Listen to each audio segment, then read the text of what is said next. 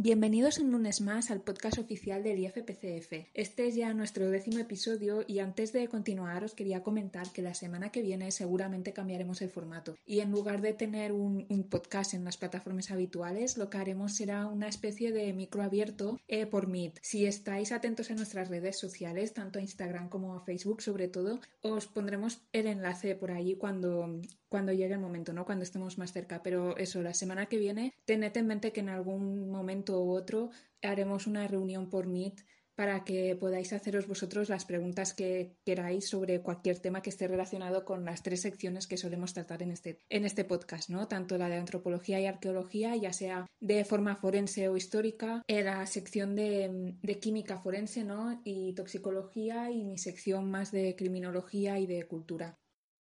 Y bien, siguiendo con el podcast de hoy, en el podcast de hoy tendremos como de costumbre el resumen semanal. En esta ocasión, en dicho resumen ya incluiremos dos de nuestras secciones habituales, ya que haremos énfasis en delitos de lesa humanidad por un lado y en temas de toxicología forense por otro.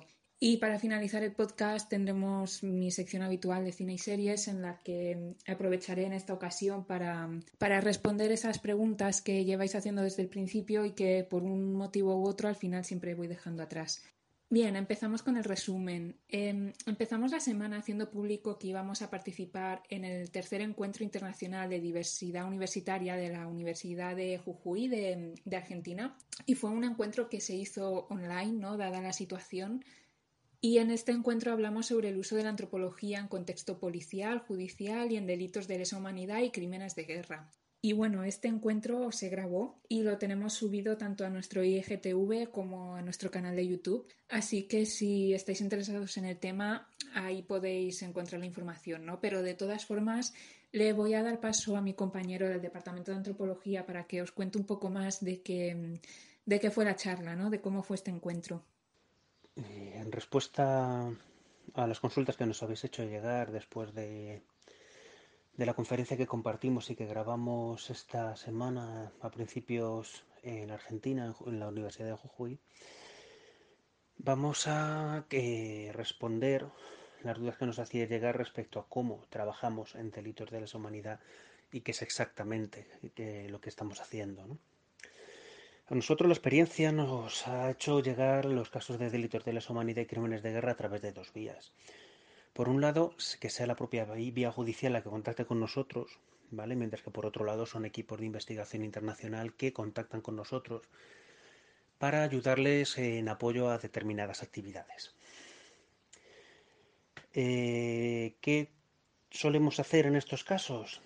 Pues hay veces en los que nos contactan, generalmente la judicatura, con el objeto de resolver algunos problemas concretos que están teniendo ellos en la misma investigación. Es decir, eh, quieren interpretar determinada prueba, ¿vale? Y lo que buscan es un agente externo internacional debido a que tratan de evitar en la medida de lo posible que las personas que valoren los, eh, las pruebas sean del mismo país para evitar o de países inmediatamente contrarios a ellos para evitar algún tipo de conflicto nacional o que incluso tenga una deriva internacional. Es por eso que en ocasiones mm, derivan a Europa este tipo de este tipo de investigaciones desde Latinoamérica, ¿no? como medida preventiva, por ejemplo, en los Balcanes no suele investigar equipos balcánicos propiamente dichos, porque pueden reavivar otra vez el conflicto armado. Entonces, generalmente utilizan otros equipos de investigación internacionales, tipo la ONU, tipo ejércitos, etcétera, y a partir de aquí sí, comienza la investigación. Entonces, en problemas judiciales, lo que más veces nos llega es, eso, ¿no? Tenemos determinada prueba, cómo podemos interpretarla, o tú, que con el bagaje técnico y formativo que tienes, sin conocer mucho del contexto, ¿vale? ¿Qué me puedes decir de esto? Es decir, te dan la información mínima imprescindible para que tú, de la manera más objetiva posible, ¿vale? Eh, resuelvas un problema. No estás en ningún momento objetivado, eh, subjetivado, perdonad, eh, por el conflicto armado en particular, no has tenido ningún familiar, ningún amigo en un principio que haya sido que haya sido afectado por él, por lo tanto tú mantienes tu objetividad no te dan toda la información para que tampoco te involucres mucho en el caso, porque eso implicaría también la, posibilidad de perder esa objetividad que es la que se te está pidiendo. ¿vale? Entonces la mayor parte de las ocasiones vienen de ese perfil, ¿vale? Pero luego hay ocasiones en las que equipos internacionales contactan con nosotros para que nos unamos a la investigación y les echemos una mano. De tres maneras posibles, es decir, en tres ámbitos posibles, ¿vale? Por un lado, si la investigación está muy inicial, es decir, ya han localizado la zona de, más o menos la zona de, hallazgo, ¿vale? De, de, los restos, donde se supone que están los restos, podemos ir a campo con el objetivo de ayudarles, por supuesto, en la excavación propiamente dicha, pero en el momento de la recuperación de los restos humanos necesitan alguien que tenga formación específica de restos humanos, ¿vale? Ya no solo porque lo dictamine la ley, sino también por la lógica que implica el hecho de que se está recuperando restos humanos sea con la mayor cantidad de resultados posibles y eso implica no dejarte ningún hueso, excavarlo propiamente dicho por sus estratos, con sus matriz de relaciones, con los ajuares que estén asociados, etcétera, etcétera, de tal manera que lo que vas a hacer va a ser, eh, va a ser obtener la mayor información posible. ¿Vale?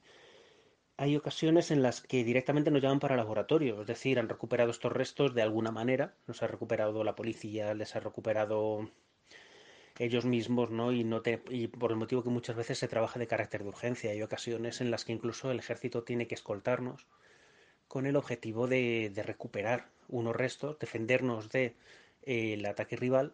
¿vale? Hablamos de narcos, por supuesto, hablamos de, de bandas armadas, hablamos de eh, hablamos de lugares donde todavía hay conflicto armado, ¿no?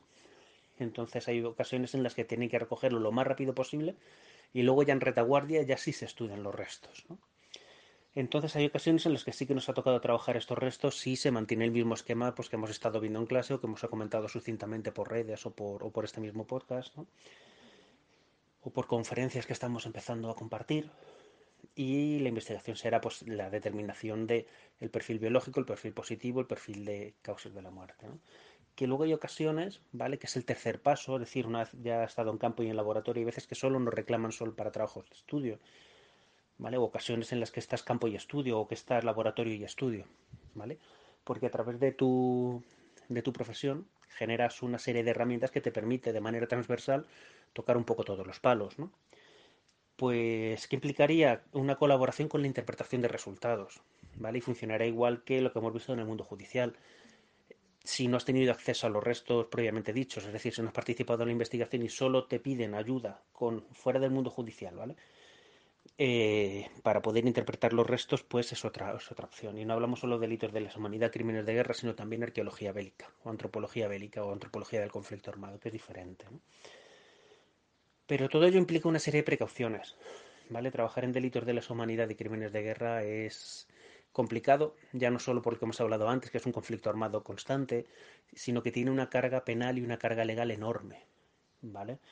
Es decir, estamos generando o, y, o interpretando pruebas periciales ¿vale? que son delitos de alto calibre. El ejército ha cometido delitos de lesa humanidad contra una población civil, saqueos, violaciones, asesinatos, ¿vale?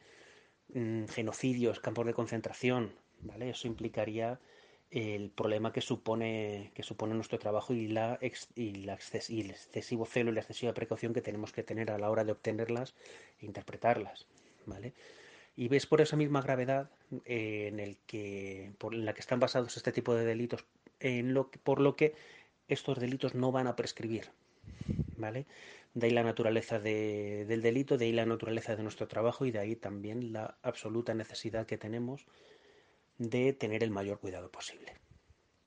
Bueno, y siguiendo con el resumen semanal, otro de los posts que os compartimos fue una radiografía craneal de un caso práctico, ¿no? Os planteamos con esta radiografía que nos aproximarais la caracterización sexual, la edad aproximada, la estimación étnica, las diversas patologías que se podían ver en la, en la radiografía y las diferentes modificaciones y alteraciones óseas. Es una radiografía que os la hemos compartido porque realmente da mucho juego, es un caso bastante particular. Bueno, tampoco particular, pero sí que, tiene muchos pequeños detalles que son muy fáciles de, de ver ¿no? y de interpretar, por lo que os puede ir muy bien si estáis empezando. Esta radiografía la tenéis en nuestro Instagram y en nuestro Facebook. Y bueno, deciros así un poco la solución aproximada. Se trata de una mujer de, de 30 y pocos años, estaría entre los 30 y los 35 años, y presenta diversos empastes, ¿no? Una endodoncia, una corona. Mm, es curioso ver también que las muelas Los terceros molares superiores se los han extraído, pero los inferiores no, y dichos molares están totalmente en horizontal. También os decía esto, ¿no? Que es mujer, pero si nos, si nos fijamos en el ángulo mandibular, nos podría remitir a que es varón, ya que es un ángulo de 90 grados casi perfecto. Pero bueno, esto viene también en parte un poco dado por la etnia, ¿no? Estamos hablando de que es un caso de mestizaje afrodescendiente y europeo. Y luego, por otro lado, compartimos una, radiografía similar en la que se puede apreciar una, una rotura muy clara a nivel mandibular también. No me voy a parar mucho a comentar estas dos imágenes. Si, os interesa el tema, os invito a eso, a que vayáis a nuestras redes y las veáis porque va a ser lo mejor, ¿no? O sea, siempre este tipo de cosas ya sabéis que es mejor verlo en imágenes a que os lo explique yo. Y luego, por último, esta semana estuvimos hablando de toxicología forense, ¿no? Estuvimos eh, dando respuesta a una pregunta que habéis hecho en más de una ocasión, que es a qué tipo de dosis podemos referirnos en toxicología forense, ¿no? Y para esto le doy paso a mi compañera del Departamento de Química Forense, que, bueno, que es la que lleva todo el tema de tóxicos, ¿no? Y os lo explicará mejor que yo. Antes de continuar, por eso quería comentar que estos días estéis especialmente atentos a nuestras redes sociales, tanto por Facebook como por Instagram, porque en breve haremos un directo por Instagram con un centro formativo de Panamá. Y bueno, sé que a muchos de vosotros os va a ser de interés, va a ser, lo va a realizar el Departamento de Antropología y es una entrevista que, que va a ser bastante interesante. Así que si no os la queréis perder, estaros atentos a nuestro Instagram sobre todo. Hola, hoy voy a hablaros de un concepto muy importante en toxicología forense y que si hay algún aficionado al tema o alguien que haya estudiado esta materia, seguro que le suena. Y es el término de la dosis letal, en concreto la dosis letal 50. Eh, lo primero de todo, cabe definir a qué nos referimos con dosis en toxicología y no es más de lo que nos estamos imaginando, no hay mucho misterio. Dosis es la cantidad de sustancia suministrada al organismo, ya está. Pero si ya empezamos a hablar de toxicidad de las dosis, aquí cambia un poco la cosa. Estuve comentando hace dos o tres podcasts los tres factores súper importantes de los que dependía cualquier intoxicación, que son el tipo de sustancia, la dosis y el organismo. Es decir, toda intoxicación iba a depender fundamentalmente de estos tres factores serían como los vértices del triángulo de los que se rige cada intoxicación y además están todos ellos relacionados entre sí. Hoy, por tanto, vamos a centrarnos y profundizar un poco más en el término de, la dosis. Una relación que hay entre estos tres factores en que es que cada sustancia química se adecua a cada determinado organismo, de manera que la toxicidad de las dosis va a variar en función del organismo. Aquí estaríamos hablando de la relación dosis-organismo, o sea que una misma dosis puede ser terapéutica para un organismo, por ejemplo, tóxica para otra y letal para un tercero. Y dentro de la propia toxicidad de las dosis, igualmente una misma dosis, es decir, una misma cantidad, puede ser muy tóxica para un organismo y tener la mínima toxicidad para otro. En este caso siempre pongo el ejemplo de tomarse un paracetamol. Para un adulto le supone un efecto terapéutico sin toxicidad, pero para un niño, si se toma un paracetamol de un gramo, que se tomaría en adulto, pues ya le va a ser tóxico. Eh, también en las, en las clases de toxicología pongo mucho el ejemplo de la diferencia entre una persona abstemia y otra que no la sea. Si, por ejemplo, alguien abstemio que no bebe alcohol nunca y no está acostumbrado, se bebe una cerveza o una copa, el efecto que le va a provocar el alcohol en el organismo va a ser, no va a ser el mismo que le provoque a, en otra persona que esté acostumbrada a beber alcohol. No hablo de que sea alcohólico, eh, cuidado, eh. Hablo de simplemente que no sea abstemio y que beba de vez en cuando a niveles normales, ¿vale? Aquí se ve muy bien la diferencia de, toxicidad en una misma dosis cuando se suministra a, organismos diferentes. Para el abstemio le supondrá una toxicidad más alta que para el que no es abstemio. En concreto, en este ejemplo, estaríamos viendo ya la tolerancia de ese organismo, pero vaya que por esa tolerancia, por esa característica que tiene un organismo y no el otro, la intoxicación, que aunque estemos hablando solo de una cerveza o una copa no deja de ser una intoxicación etílica en términos de toxicología, aunque sea a niveles muy bajos, pues va a ser diferente en ambos organismos. Estos aspectos hay que tenerlos siempre presentes cuando se vaya a hablar de cualquier tipo de dosis. ¿Y qué tipo de dosis existen en toxicología? Bueno, pues diferenciamos principalmente tres tipos de dosis que son la dosis terapéutica, la dosis tóxica y la dosis letal. La dosis terapéutica se refiere a la cantidad mínima de sustancia suministrada que produce una acción favorable en el organismo y que lógicamente carece de efectos tóxicos. Si seguimos aumentando la cantidad, ya podríamos movernos en la dosis tóxica, que como su propio nombre indica, es la cantidad de sustancia que tiene la capacidad de producir un efecto tóxico en el organismo que le suministre.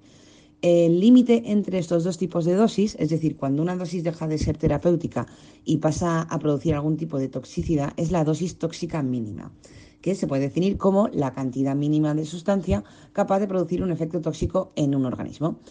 De la misma manera, si seguimos subiendo, aumentando en cantidad, aumentando en dosis, entraríamos en el tercer tipo, que serían ya las dosis letales, es decir, eh, la cantidad de sustancia que tiene la capacidad de causar la muerte al ser suministrada en un organismo. Pero ojo, que digo que tiene la capacidad, es decir, que puede causarla o no en función del tipo de organismo, como os he, eh, comentado al principio. Dentro de, la dosis letal, de estas dosis letales, podemos diferenciar tres términos o tres subtipos, por así decirlo, que serían eh, lo que es la dosis letal mínima, la dosis letal 50 y la dosis letal 100.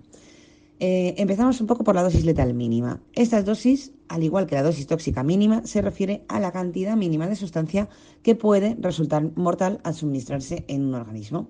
Es decir, sería el límite, igual que en el anterior con la dosis tóxica mínima, en este caso el límite entre la dosis tóxica y la dosis letal. Eh, también se denomina dosis letal 0,1 porque suministrando esta cantidad a una misma población causaría la muerte al 1% de esa población.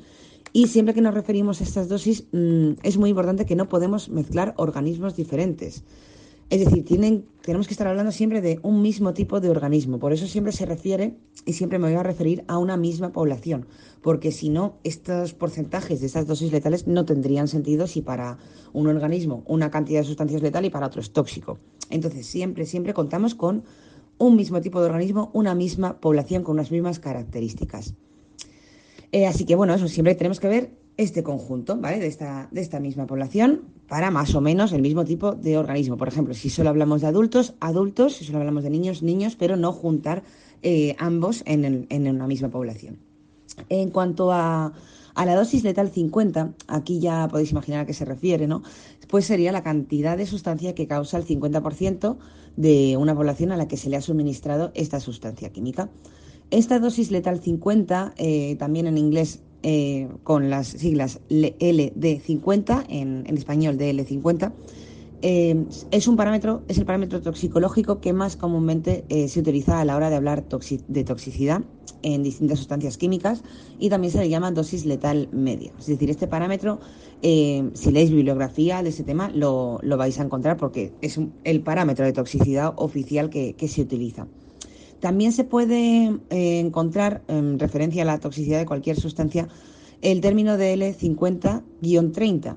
Es lo mismo, pero sería la dosis letal que mataría al 50% de la población durante un periodo de 30 días. Por si leéis bibliografía de este tema y alguna vez veis eso de 30 al lado de la DL50, pues nada, simplemente se refiere a la duración en el tiempo de, de 30 días. Es decir, se ha experimentado con esa sustancia en esta población durante ese periodo de tiempo. Y bueno, pues por último, dentro de estas dosis letales estaría la dosis letal 100 o DL100, que sigue siguiendo la lógica de las dosis anteriores, pues causaría la muerte al 100% de una misma población a la que se le haya suministrado la, sustancia. Bien, en cuanto a estos datos de mortalidad de las dosis, voy a lanzar una pregunta y es que si yo me tomo una, la cantidad de la DL50 de una sustancia X, ¿quiere decir que me vaya a morir? ¿Qué pensáis de esto? Podéis tomaros unos segundos, eh, darle al pausa si queréis y yo sigo hablando. Esto lo hago mucho en mis clases de, toxicología. Y, bueno, yo sigo hablando. Pues a ver, en realidad lo que, lo que está indicando ese 50% al que se refiere cualquier DL50 es una probabilidad. Es decir, que yo tendría un 50% de probabilidades de que me causara la muerte esa cantidad de, de, sustancia. Pero en realidad no es seguro 100% que vaya a morir porque tengo otro 50% de posibilidades de que no me cause la muerte. Aunque bueno, yo creo que un 50% eh, ya es bastante, ¿no? Pero mitad, mitad, ¿no? Pero bueno, eh, por ello también se llama esta dosis letal, de tal media. Es decir, que estas dosis letales, la DL50, la DL01, la DL100, nos indican la probabilidad que hay de que esta cantidad de sustancia cause la muerte a este organismo. Por ejemplo, si se ha suministrado una cantidad mayor a la de DL50, pues quiere decir que hay unas probabilidades mayores a las del 50% de que le causen la muerte a, este organismo. Eh, las dosis letales, eh, por otra parte, se expresan en miligramos partido kilogramo, es decir, miligramo de sustancia tóxica por kilo de masa animal. Esta sería la manera más correcta de, expresar las, dosis letales, cualquier DL, aunque eh, hay muchas bibliografías que simplemente lo que hacen es indicar en gramos la cantidad de sustancia y se refiere a una persona adulta en un peso medio que comúnmente se emplean 70 kilos. Eh, a mí me gusta más y bueno, es que es lo más correcto expresarlo en miligramos partido kilo. Pero bueno, con una simple regla de 3 se puede pasar este dato de la cantidad sola eh, en gramos a miligramo partido kilo, teniendo en cuenta este peso adulto de, 70 kilos. Simplemente un cálculo matemático y ya está. Eh, por otra parte, el dato de la DL50 para cada sustancia que, existe, que, tenemos una toxicidad probada, normalmente se acompaña del, animal en el que se provoque, suelen ser roedores, conejos, etcétera, para que de esta forma pueda extrapolarse a los seres humanos. Claro, no sé si habéis pensado, pero bueno, estos datos probabilísticos se han probado en humanos. Lógicamente no, no se ha matado al 50% de una población humana para obtener estas cifras. Se extrapola este dato de animales tipo roedores a humanos. Aunque en este aspecto también tengo que decir que hay un montón de estudios mucho más profundos de esta extrapolación, porque claro, un organismo de un roedor no es el de un humano. Entonces hay una barbaridad de estudios de, un montón de tesis que, de, esta, de, esta, manera estudian eh, esta extrapolación de estos datos para que se ajuste lo más posible a, a un organismo humano. Y también tengo que añadir que cualquier dosis depende también de la manera que haya sido suministrada es decir, del tipo de vía de entrada del tóxico al organismo. En mis clases de toxicología también se trata todo esto con muchísima más profundidad para que se vea la diferencia que hay de suministrarse una sustancia X, la que sea, por una vía u otra. Esto también va a afectar a, la dosis, a la toxicidad y, a todo esto, ¿vale? Y a toda la intoxicación. O sea que ya veis que hay que tener en cuenta muchas cosas a la hora de hablar de, dosis letales y que no podemos quedarnos con, cualquier dato ni con un dato exacto de una cantidad para afirmar que sea mortal. Eh, por poneros algunos ejemplos de esto, en drogas de abuso podéis leer muchas bibliografías en las que se refieren a, estas dosis letales en drogas. Vamos a poner el ejemplo de la cocaína. En la mayoría de las bibliografías que podéis encontrar, la dosis letal de cocaína nos indica que es entre 1 y 2 gramos. Eh, como por, poner una media, eh, muchas de ellas dan el dato de 1,4 gramos. Esto se refiere, como os he contado, a 1,4 gramos suministrado en un adulto de 70 kilos. O sea que, como os he contado antes, si pasamos este dato a expresarlo en miligramos kilo, nos quedaría 20 miligramos partido kilo. Pero ojo, que aquí también em, nos estamos refiriendo a la sustancia de cocaína exclusivamente, es decir, cocaína de una pureza del 100%, algo que en la vida real yo me atrevería a decir que es imposible encontrarlo. Como mucho eh, podemos encontrar una cocaína del 90%, mm, se puede llegar a encontrar en la vida real, pero esto sería un caso muy excepcional y raro. Vamos, que ni la mejor cocaína de Colombia que os podéis imaginar llegaría al 100%. Esto en la síntesis de cualquier sustancia, si me está escuchando algún químico, sabrá que es prácticamente imposible obtener eh, una pureza tal del 100% en cualquier tipo de sustancia. Eh, ¿Con esto qué quiero decir? Pues que si una persona se toma 1,4 gramos de cocaína, pongamos que pesa 70 kilos para ajustarnos a este dato, eh, no va a alcanzar esta DL50 porque no es cocaína 100% pura, está cortada normalmente con otras sustancias. O sea que no podemos tomarnos estos datos de manera literal, aunque sí, eso sí, mm, hacernos una idea aproximada. En cuanto al tipo de vía de entrada al tóxico al organismo, como os he comentado, que es muy importante, también hay mucha variedad en las cifras en función de por qué vía de entrada se suministra la sustancia al organismo. También la dosis va a variar, van a variar estos datos, van a variar estas cifras de, DL50. Eh, por ponernos algunos ejemplos, que también lo tenéis colgado en nuestras redes sociales, que siempre eh, añadimos alguna imagen para que pueda verse mejor esta información de los podcasts, pues tendríamos, por ejemplo, por seguir con la, con la cocaína, ya que estamos tomando esta sustancia de ejemplo, de manera por vía intravenosa, la DL50 sería eh, de 13 miligramos partido kilo en perros, 16 miligramos partido kilo en ratones, entre 17 y 20 miligramos partido kilo en conejos, y 17,5 miligramos partido kilo en ratas. Estos son datos oficiales recogidos de la Biblioteca Nacional de Medicina de Estados Unidos, es decir, que son estudios testados oficiales, que no me lo estoy inventando, no me estoy inventando las cifras, ¿vale?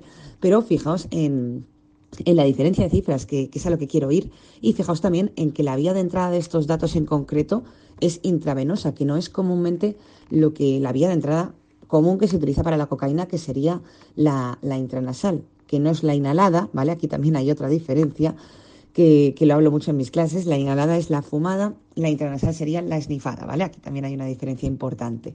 Así que hay que tener en cuenta todos estos factores y todos estos estudios que hay alrededor de la DL50 de cada sustancia. Eh, luego también hay muchos estudios en referente a estas dosis letales 50 de la variación de exposición a estas sustancias, hablando de, sobre todo de las DL50 para drogas de abuso, ya que bueno esto cambia eh, si ha cambiado el tiempo de exposición a la sustancia, es decir, si un organismo se suministra esa sustancia de manera habitual o cada X días, cómo afecta la tolerancia de, la sustancia que de esta manera está relacionada y afecta a los datos de DL50. Así que fijaos que, bueno, pues eh, es un mundo el tema de, las dosis letales y que no tenemos que quedarnos con cualquier dato que leamos por ahí y tomarlo de, de manera literal.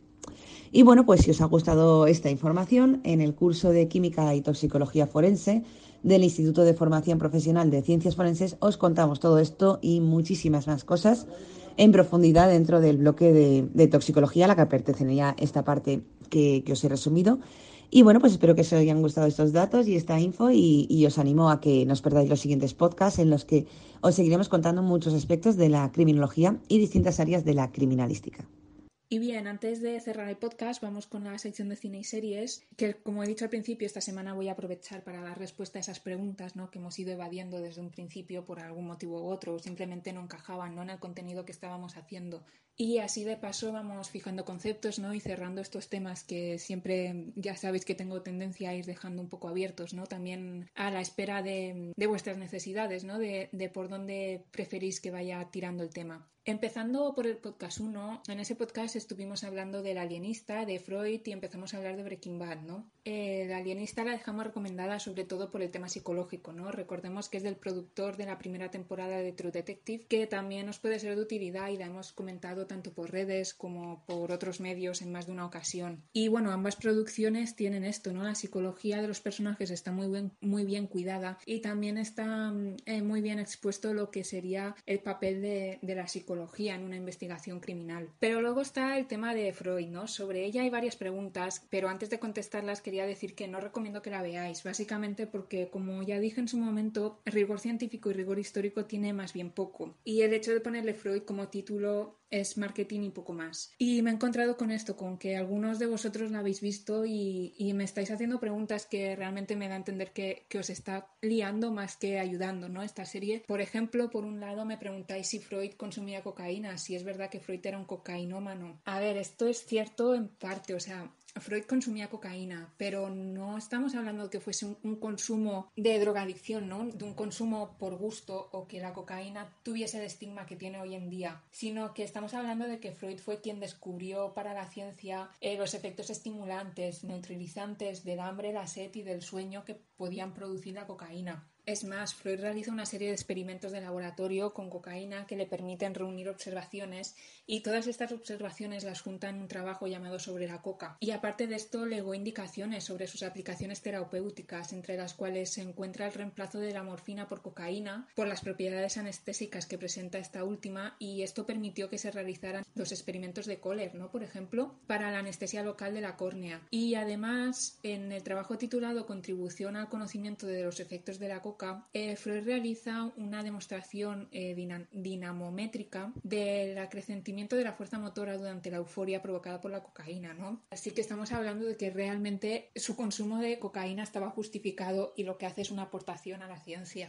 que esto no se ve, ¿no? En la serie. Y de igual manera es gracias a Freud que se descubren, o al menos no que se descubren, pero sí que se deja constancia y se empieza a tener muy claro hasta dónde pueden llegar las propiedades adictivas de la cocaína, ¿no? Esto lo recoge en un un paper eh, que podríamos traducir como puntualizaciones sobre cocainomanía y cocainofobia, donde describe el fenómeno producido en los experimentos de sustitución de la morfina por cocaína, donde por primera vez los médicos observan el cuadro mm, clínico del cocainismo crónico, ¿no? Estamos hablando también de que es 1880 por ahí, ¿no? Es la época, mm, es una época un poco oscura de la psicología y esto también es lo que lleva a, mm, a la siguiente pregunta, ¿no? Que me hacéis más que si el psicoanálisis estaba enlazado a la brujería. A ver, es cierto que alguna vez se ha tachado a Freud de, chamán, ¿no? Sobre todo la palabra que más se ha utilizado relacionada con Freud es, chamán, pero a ver, hay muchos trastornos que en sus inicios se enlazaban a la brujería y más que a la brujería al demonio, ¿no? Para todo aquello que no había una explicación se recurría a esta magia negra, ¿no? Y dependiendo de la sociedad en la que nos encontrásemos sería una figura u otra, ¿no? Estaríamos hablando siempre de la figura un poco contraria a la divinidad, ¿no? En contexto europeo europeo, pues sería esto, el, demonio, ¿no? El diablo. Estaríamos hablando en general de, incluso Satanás, ¿no? O hechizos de magia negra. Pero esto no quiere decir que conviviesen mano a mano, eh, como se puede llegar a ver en Freud, ¿no? Como podemos interpretar de la serie. Simplemente, para que os hagáis una idea así rápida, poneos en la piel de una persona de, de de finales del siglo XIX, de clase baja, sin estudios y que presencia una sesión de hipnosis, por ejemplo. La única conclusión a la que su mente puede llegar es que lo que ha vivido es brujería. O sea, no, no hay otra explicación lógica para esto, ¿no? Pero esto no quiere decir que hubiese una caza de brujas en torno a la figura del psicólogo, ni que a todos los psicólogos se les tratase como, como brujas, ¿no? O como brujos. O sea, estamos hablando de que, por decirlo de algún modo, contra los primeros psicólogos, más que una represión real, lo que había era un, una desconfianza, ¿no? Un, un sentimiento de, va, eso son tonterías o esto no funciona, ¿no? Es, es más bien la representación que podemos ver en el, en el alienista. Y bueno, cambiando de podcast, en el segundo y el tercer podcast estuvimos hablando de Breaking Bad, en especial de la psicopatía y la oposición Jesse Todd que podemos ver en el camino. Sobre este tema dejé un poco abierto el tema del análisis de Walter White, que bueno, lo tenéis en el curso y si no venís del seminario y de verdad os interesa o lo necesitáis para lo que sea, me podéis escribir al mail o contactar por redes y lo hablamos, pero así de forma muy resumida estaríamos hablando de un shock postraumático tras otro. Y bueno, es un poco también el mismo caso que comentábamos anteriormente con Pinkman, ¿no? Una vez está dentro de la organización criminal, salir es prácticamente imposible.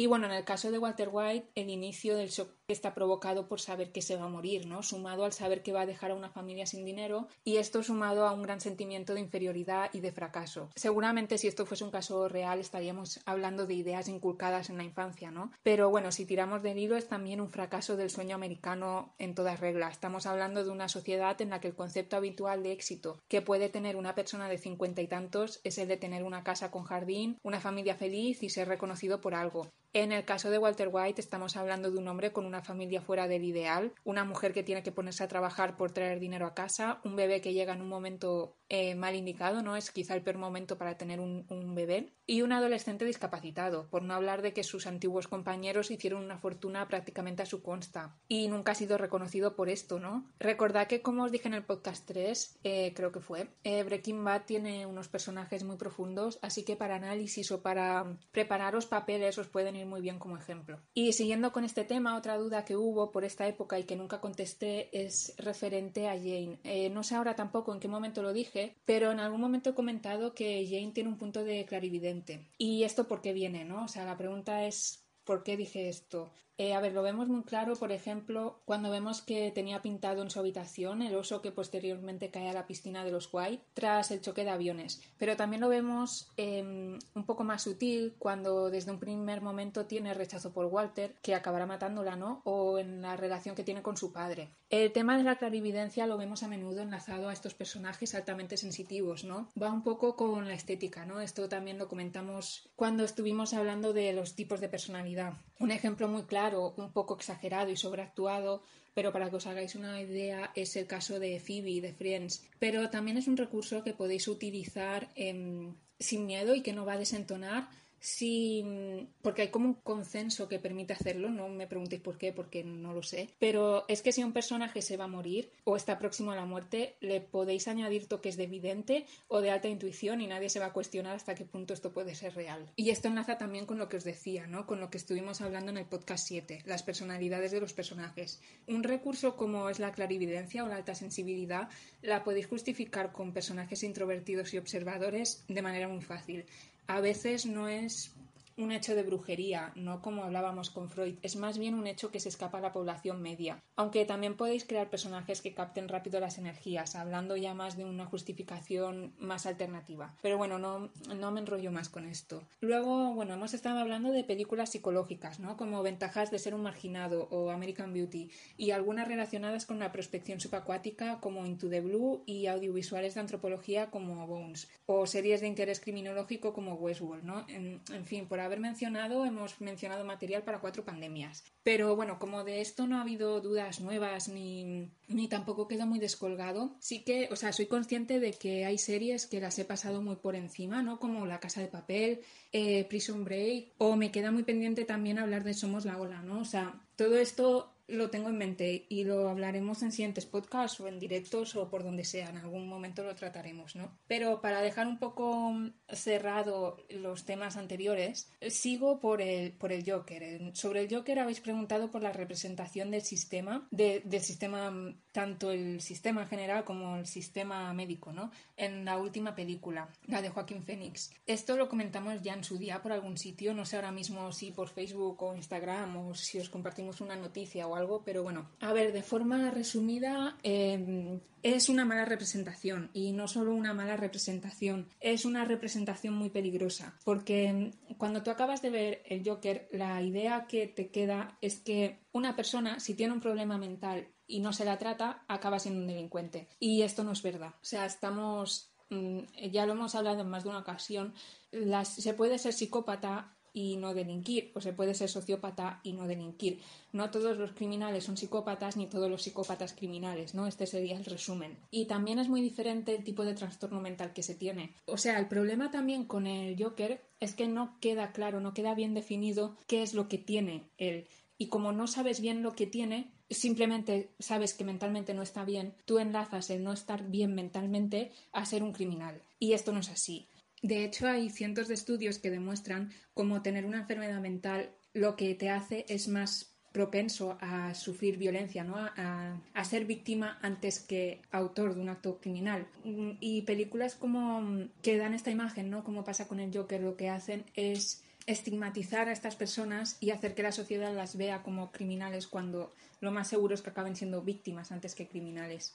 O sea, en resumen, es, que se llegan a estigmatizar ¿no? ciertos trastornos mentales. Esto sobre la película de Joaquín Phoenix, ¿no? Pero si nos vamos al personaje general del Joker, eh, la cosa cambia. O sea, si nos vamos a la ficción, al, cómic o, incluso a los dibujos animados, el origen del Joker está enlazado a, una caída de este personaje a un tanque de químicos, ¿no? Y estos químicos alteran eh, tanto su aspecto físico, ¿no? El tono pálido del Joker se explica por, este, esta caída ¿no? en el tanque de sustancias, pero también el estado mental del Joker. Y esto queda muy claro en la, en la película de David Ayer, creo que es, en la de. En, Escuadrón Suicida, ¿no? En, Escuadrón Suicida vemos muy claro el origen del Joker y quizá la interpretación, más que la interpretación, yo creo que lo que es malo es el doblaje español. Pero mm, ya dejando a un lado la estética de los tatuajes, ¿no? Que, que ahora no me voy a meter en eso, para mí el Joker de Jared Leto está mejor construido que el Joker de Joaquín Phoenix, porque tenemos una justificación para su locura y esta justificación no estigmatiza a nadie, ¿no? O sea, tenemos un personaje que está muy bien hecho y que nadie se cuestiona su origen, su origen está justificado y no estamos alterando la sociedad ni estamos haciendo una mala representación, porque directamente estamos haciendo una representación que es irreal. Y enlazado con esto, aprovecho también para deciros que, o sea, esto que decíamos de que preguntáis también por la, por la representación del sistema.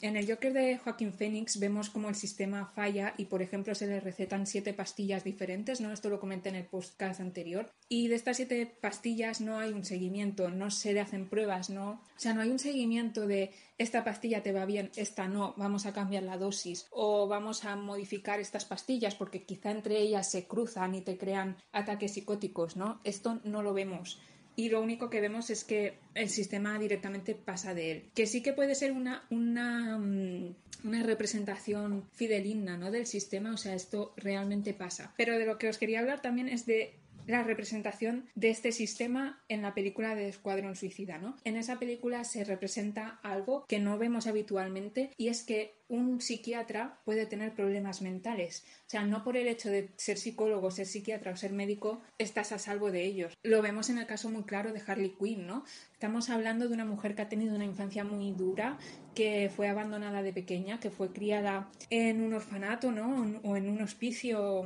Bueno, la cosa es que nunca ha tenido un, un hogar fijo, ¿no? Un, un entorno que la, que la quiera y a pesar de esto consigue, aún teniendo sus traumas, llegar a sacarse una carrera ¿no? y llegar a trabajar como psiquiatra.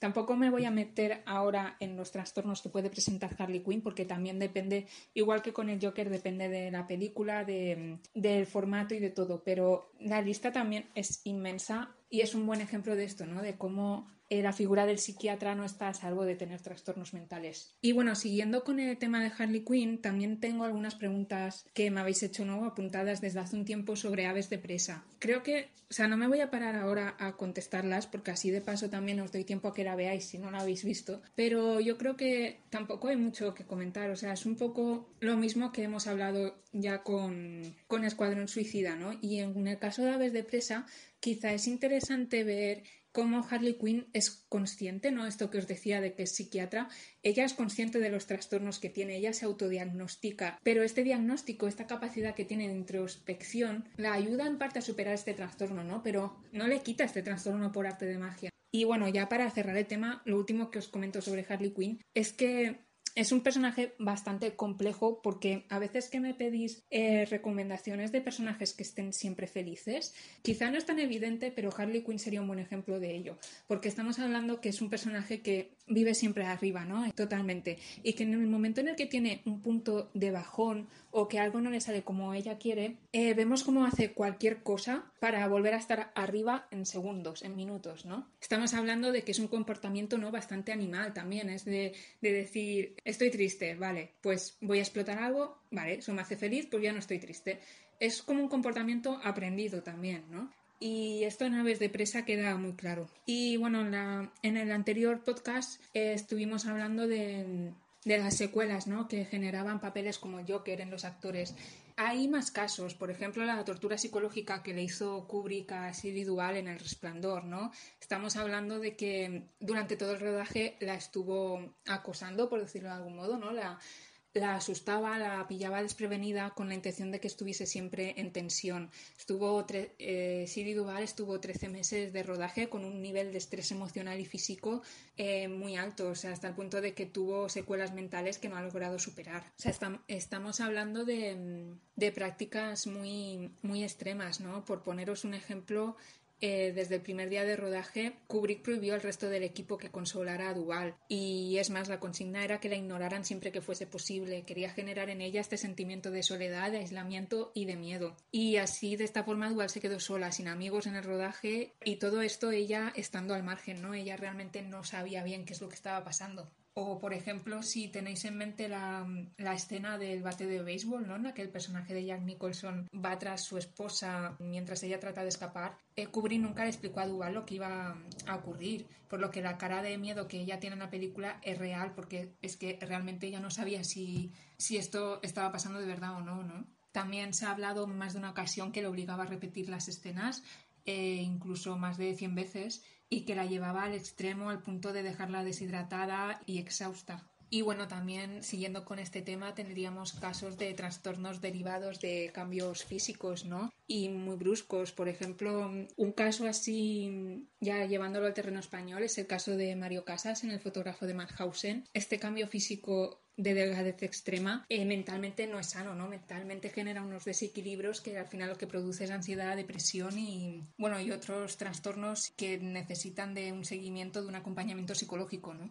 Bueno, y luego también podríamos hablar de, enfermedades físicas, ¿no? Hablando de, llevar interpretaciones al extremo, como es el caso de la actriz Joan Crawford, quien decía en su biografía que se echaba ácido bórico en los ojos para que le brillasen en pantalla. Aunque bueno, este tipo de comportamientos también lo podríamos enlazar a problemas de estrés, ¿no? Y trastornos mentales derivados de este estrés y de esta de este ansia, ¿no? De, de querer triunfar, de querer ser famoso. O, luego, o sea, por ir cerrando el tema también rápido. También hay, hay que tener en cuenta el caso de los niños artistas, ¿no? Que tienen éxito.